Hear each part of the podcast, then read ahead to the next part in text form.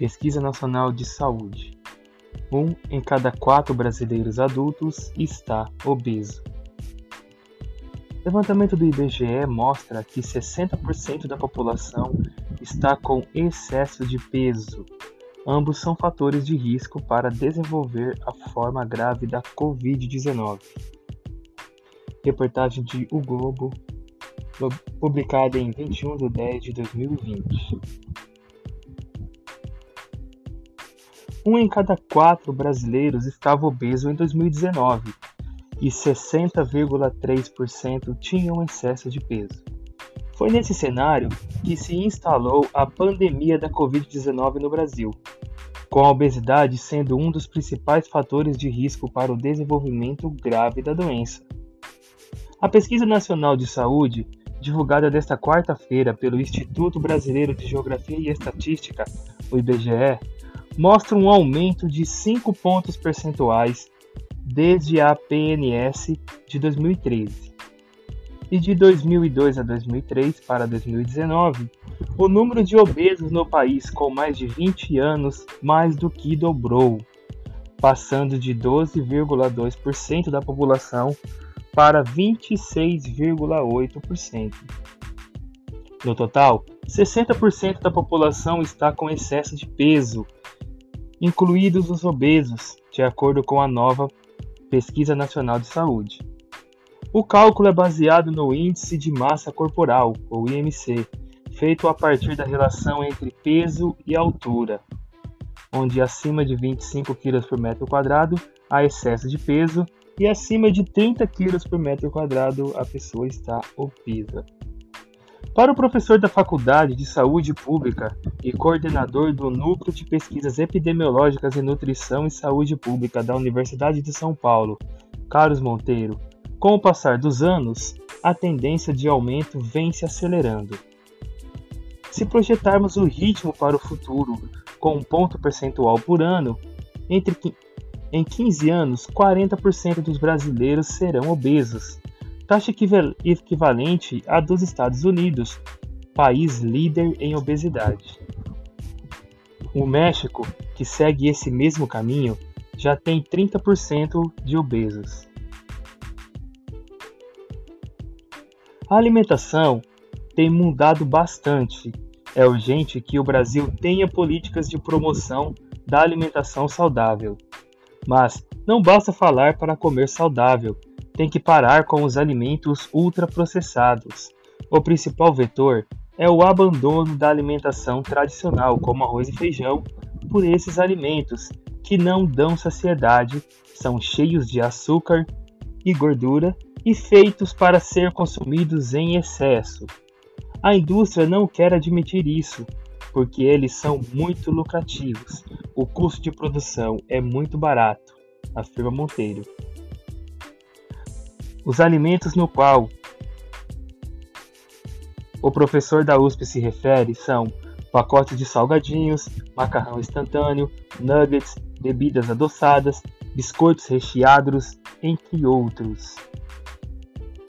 Beatriz Libonati, de 29 anos, sempre lutou com a balança. Quando a pandemia chegou ao país, estava com 88 quilos. Além da obesidade, ela tem diabetes e com dois fatores de risco ficou preocupada. Começou a fazer o distanciamento social em março e segue trabalhando em casa, mas aproveitou esse período para se cuidar. Com a ajuda de uma nutricionista, conseguiu melhorar a alimentação.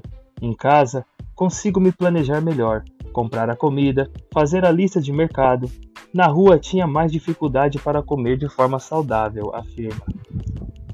Diminui muito os produtos prontos, cortei os industrializados e tento ingerir mais alimentos in natura. Assim, focando na qualidade da alimentação, consegui perder 8 quilos de março para cá.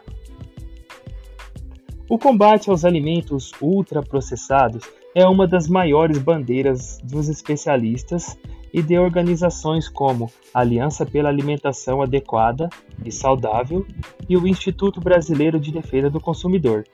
No começo do mês, a Agência Nacional de Vigilância Sanitária, a Anvisa, anunciou como serão os novos rótulos de alimentos e bebidas.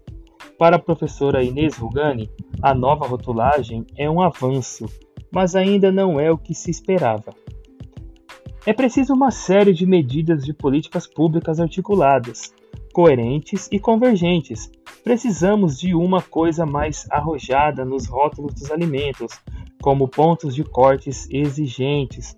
Também precisamos da distribuição de alimentos não saudáveis, da tributação de alimentos não saudáveis. Temos uma situação bizarra que, de alguma forma, o Brasil financia os refrigerantes. E é preciso criar ambientes alimentares, escolas, instituições públicas, empresas públicas e privadas em que não haja produtos não saudáveis. Tem outra questão que é a capilaridade de abastecimento das periferias em relação a alimentos saudáveis como frutas e hortaliças. Há bairros que não têm feiras, só mercearias. Faixa etária e gênero. Os adolescentes também sofrem com excesso de peso e obesidade.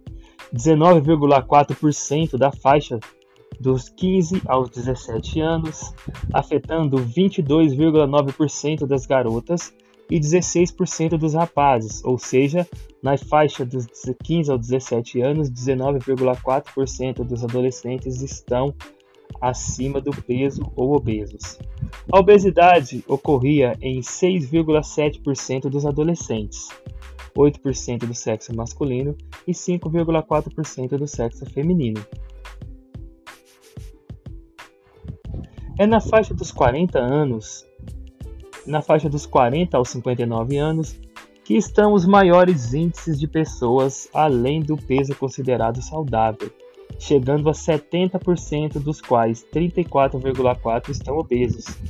A obesidade é uma doença cumulativa, a pessoa vai ganhando peso ao longo da vida e por isso essa faixa tem maiores índices. Após os 60 anos, os obesos morrem mais que os não obesos, e isso mexe com as estatísticas, além das doenças associadas. O tratamento da obesidade é difícil, o organismo trabalha no sentido oposto, é muito eficaz para prevenir a perda. A espécie humana foi selecionada para a escassez do alimento, por isso tem que prevenir, diz Carlos Monteiro. Já em relação ao fato de as mulheres apresentarem mais excesso de peso e obesidade, o professor da USP afirma que o ganho de peso acontece de forma distinta entre os sexos. As mulheres têm mais gordura pelo corpo, enquanto o homem concentra na barriga, o que acaba sendo até mais perigoso para a saúde. Então, é preciso olhar os casos de forma individualizada. Ações Após a divulgação da Pesquisa Nacional de Saúde, o Ministério da Saúde informou que vai disponibilizar, ainda esse ano, em caráter excepcional e temporário, incentivo financeiro federal para a atenção às pessoas com doenças crônicas não transmissíveis, incluindo a obesidade, com recursos para ações de promoção de alimentação saudável e de atividade física, além da ampliação da divulgação do Guia Alimentar para a População Brasileira e do Guia Alimentar para Crianças Brasileiras Menores de 2 anos. O Ministério da Saúde também prepara o lançamento de iniciativas voltadas à qualificação dos profissionais de saúde sobre a obesidade, sobrepeso e cuidados com crianças e adolescentes. A pasta também destacou dois programas com ações em escolas, o Crescer Saudável e o Saúde na Escola.